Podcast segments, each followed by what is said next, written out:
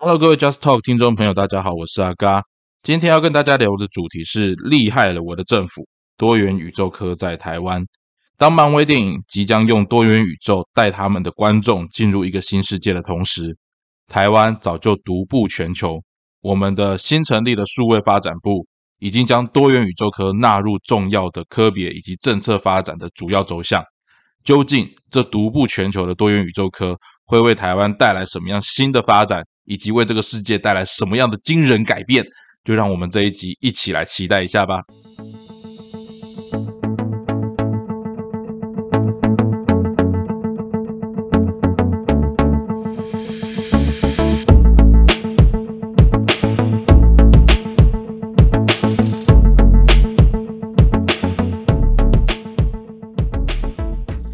好的，欢迎各位来到我们 Just Talk 的第三季第一集啊。那全新的季别开始呢，阿嘎要跟大家用不一样的角度来介绍一下我们的政治或者做一些政策上面的分享。那首先呢，就是让阿嘎非常非常期待的，就是我们的数位发展部终于成立啦！好，请大家来宾掌声鼓励一下。哦，这个部会其实对很多做资讯啊、资通安的人来讲是非常期待的一个部门哦。怎么说呢？因为毕竟已经进入。资讯化的时代，哈，国小以前的课本，哦，阿嘎小时候的课本就常常看到说，我们要走入一个资讯时代，从工业时代进入资讯时代。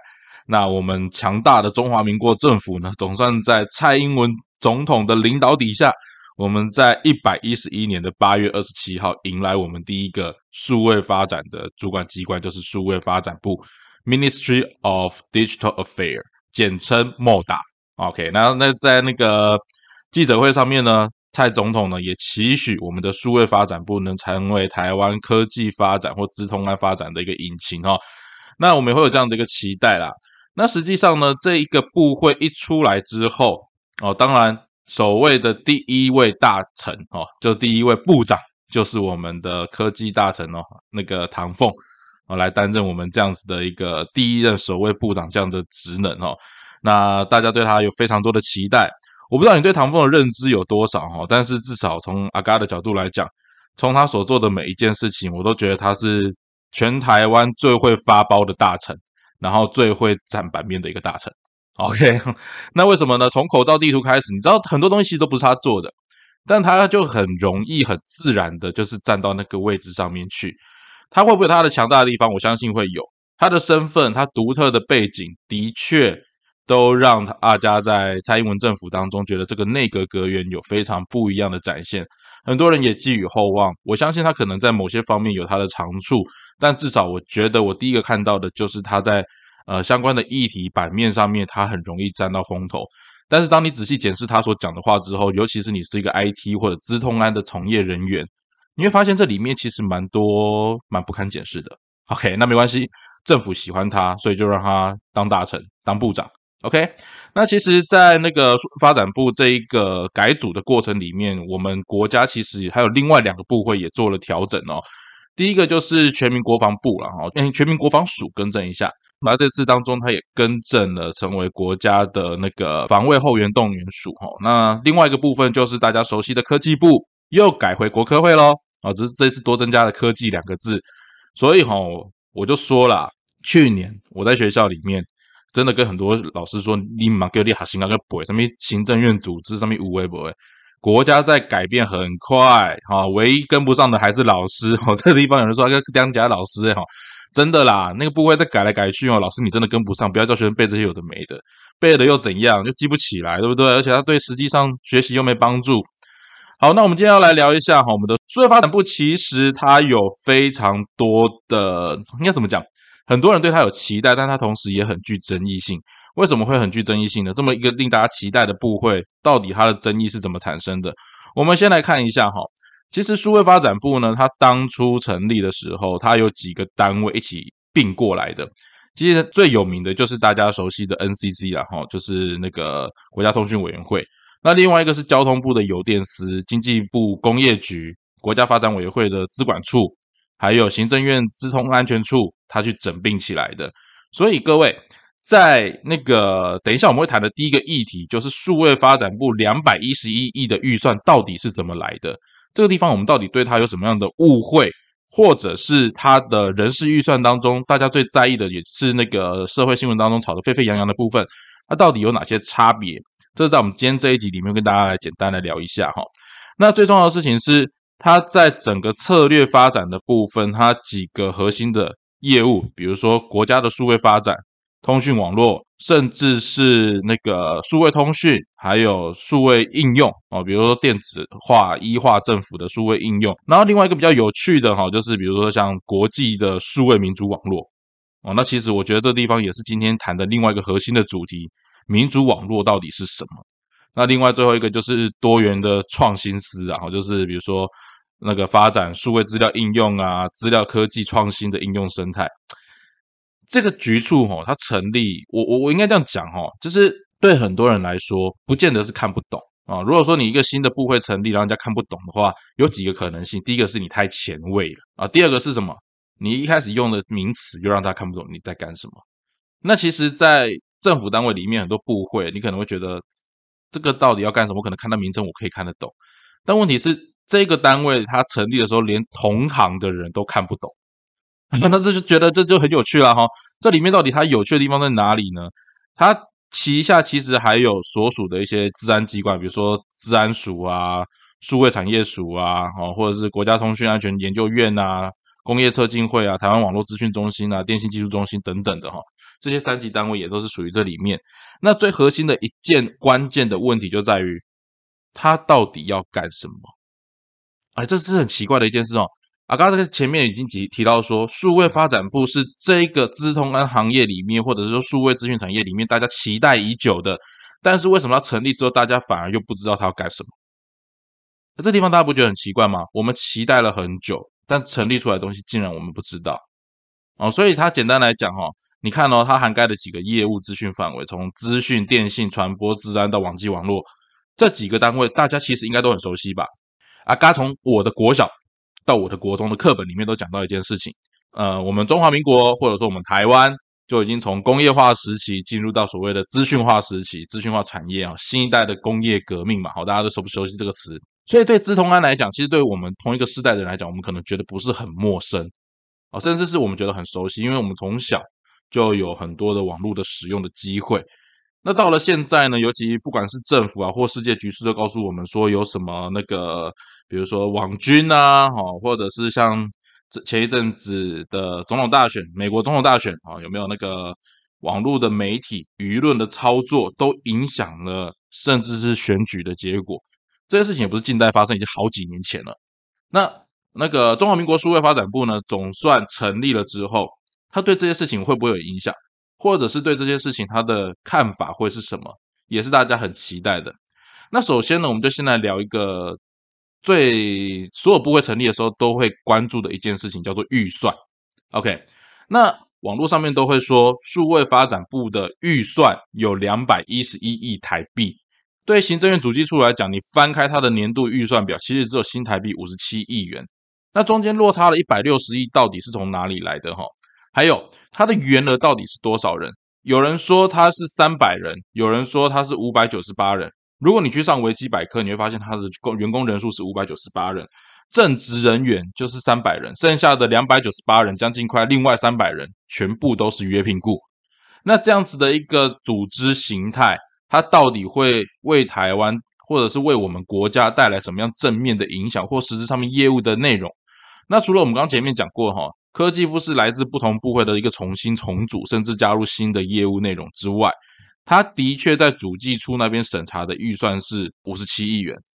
那剩下一百六十亿从哪里来？各位，这就是关键。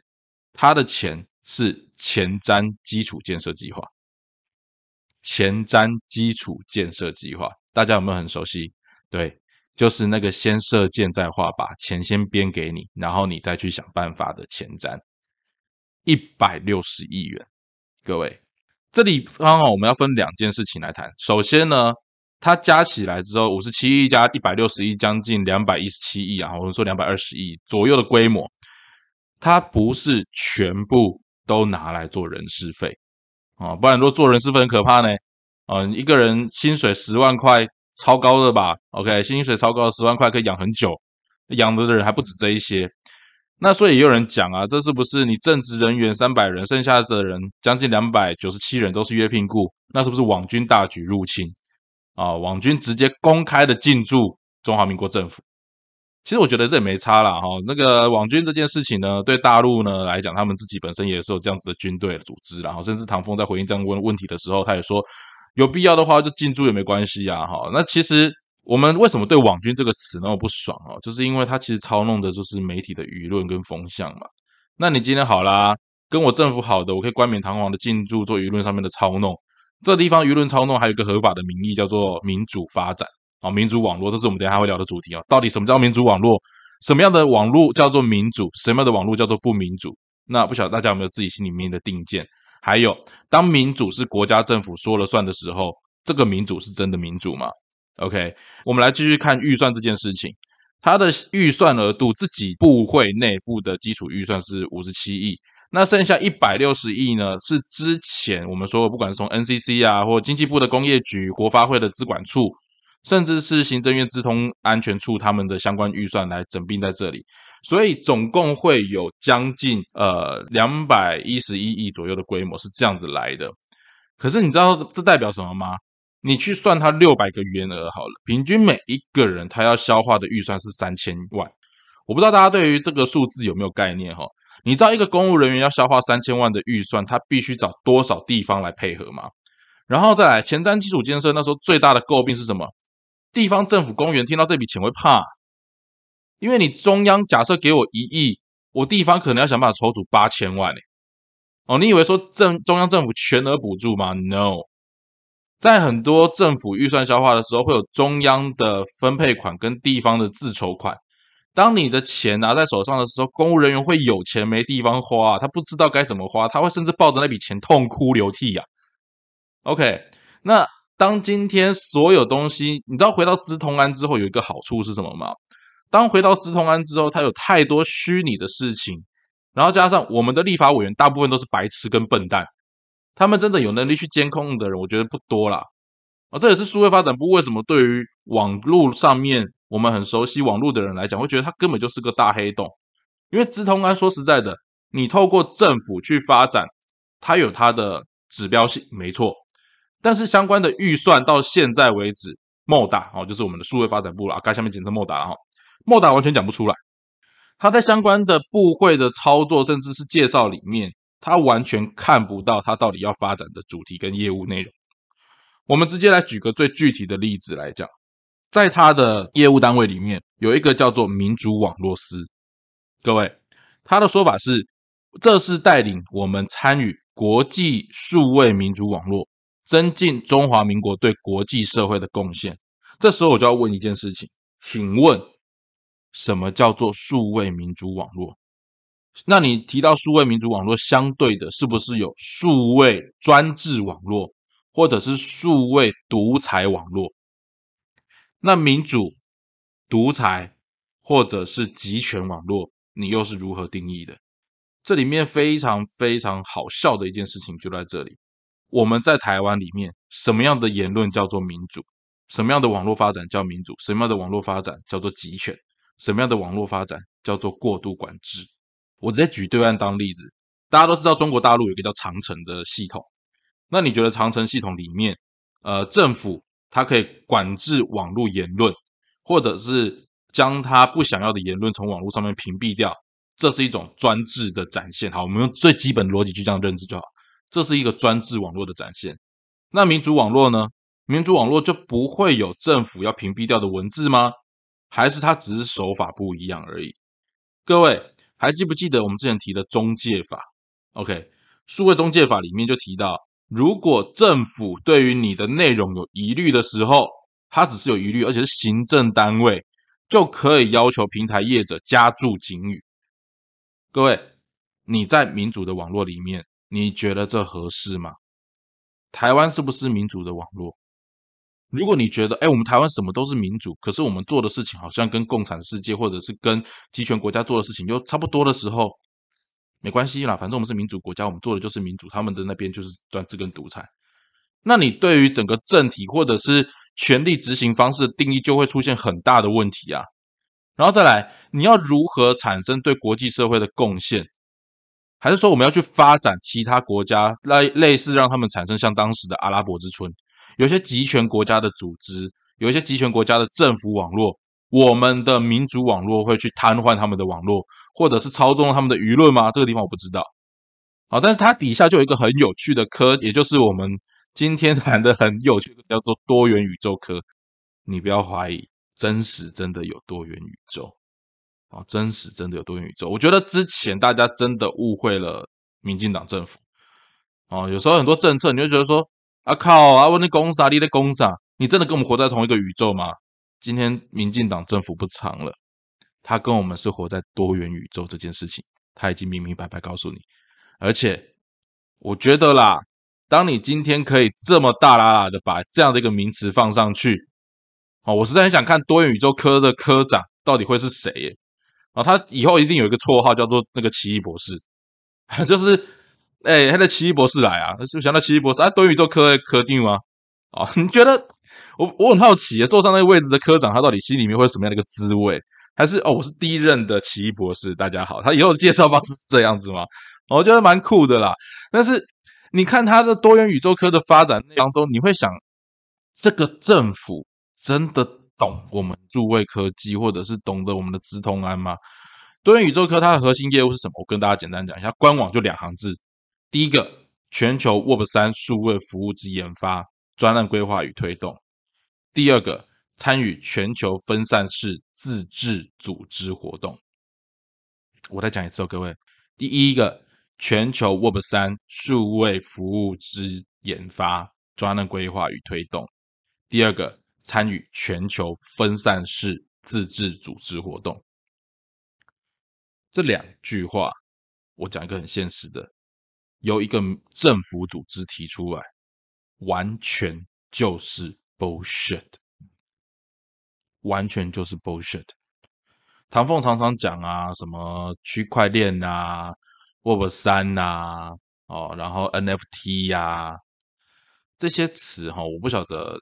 过了这样一两年，听众朋友对他的了解有多少？但 Web 三又讲 Web 三这个词我说实在的，有人对 Web 三的存在或与否，他也带有很大的争议。可是 Web 三有一个很重要的核心概念，叫去中心化。那你政府组织是一个什么？政府组织是一个集中化的组织管理啊。全球的 Web 三数位服务之发展研发，你要参与 Facebook，还是你要参加 Google，或者是你要参与什么样的虚拟网络货币？还是说我们是把预算给你，然后你去炒币吗？然后还有第二个是参与全球分散式自治组织活动。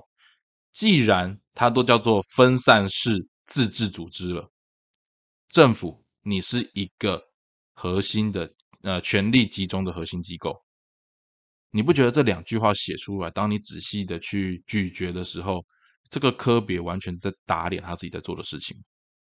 政府该不该掌握 Web 三的趋势发展？它是该。它更重要的事情是带领台湾的产业往 Web 三的部分去发展。但你说 Web 三是绝对正确吗？我不认为。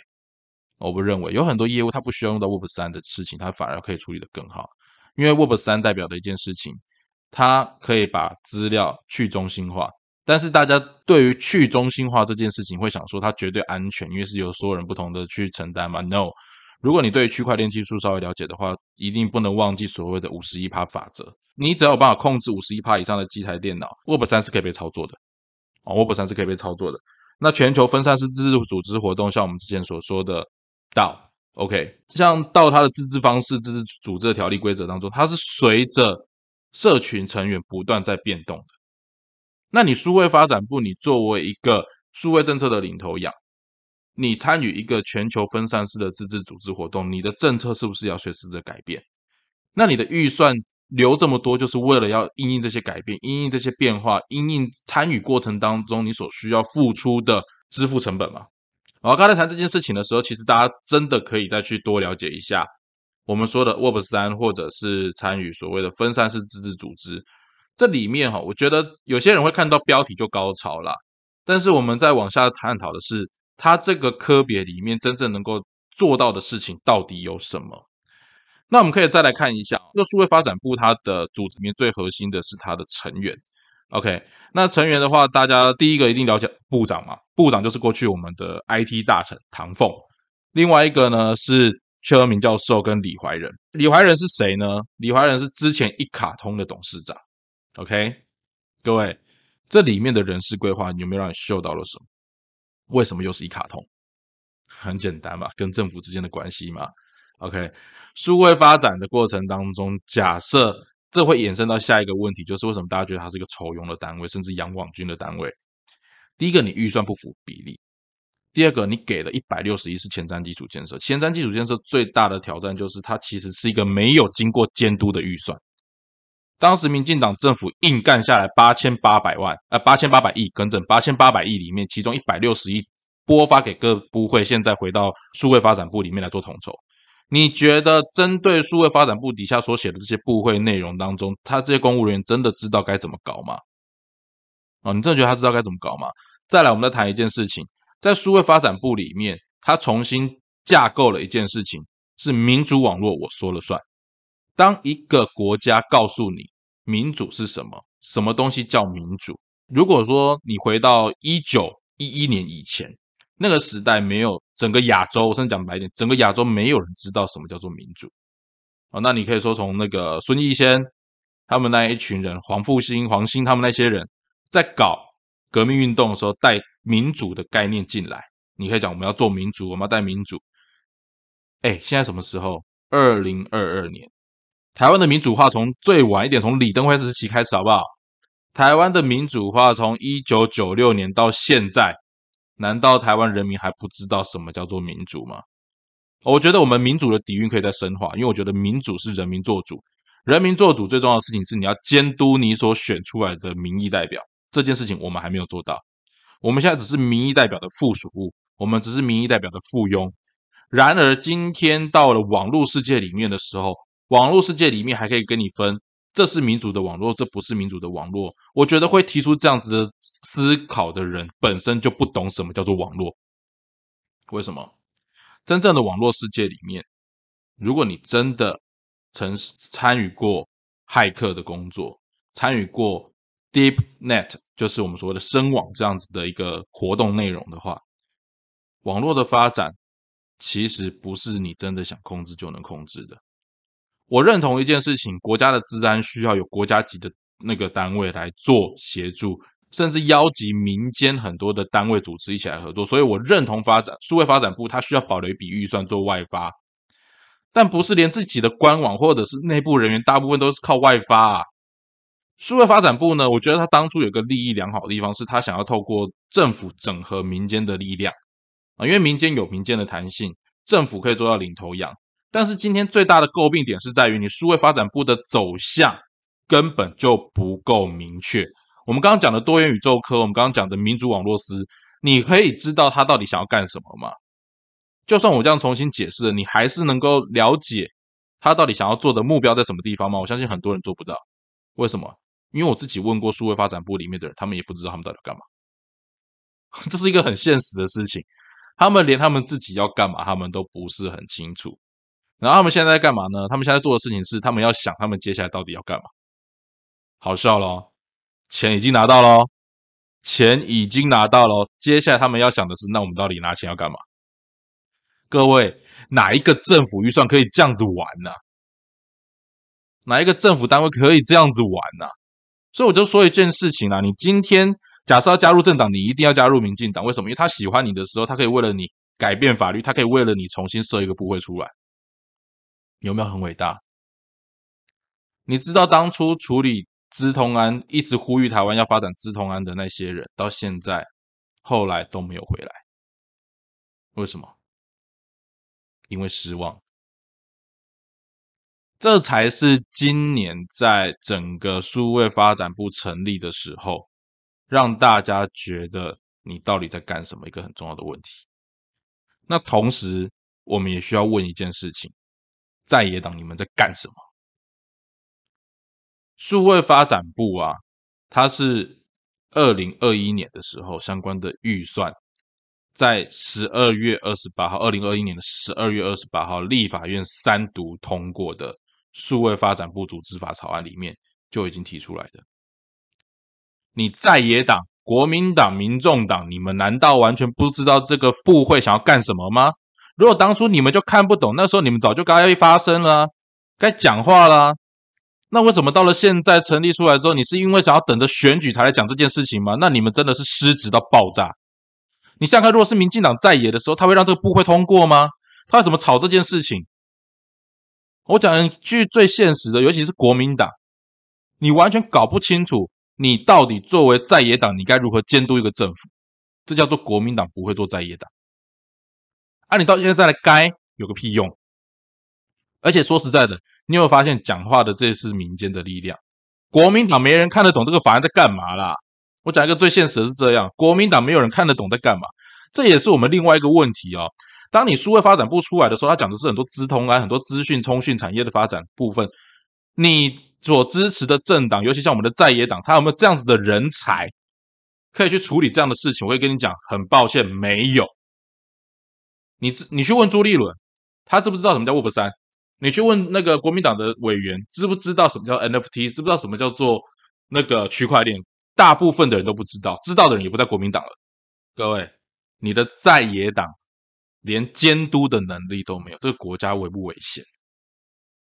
放任执政党大量的去玩，很这就是一个执政的科技落差哦。在那个执政党，他可以有办法摸到边，他不专业，但他摸到边。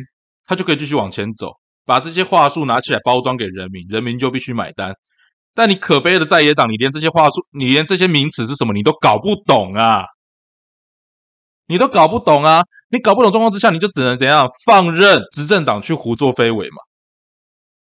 我们就看看哪一个奇异博士来担任我们的多元宇宙科的科长，我们就来看一下这一百六十亿，我们要还那个莫达一个公道。一百六十亿是从别的部会延续前瞻基础建设而来，而这些前瞻基础建设，它到底该怎么去发挥，该怎么去应用？我们走着瞧。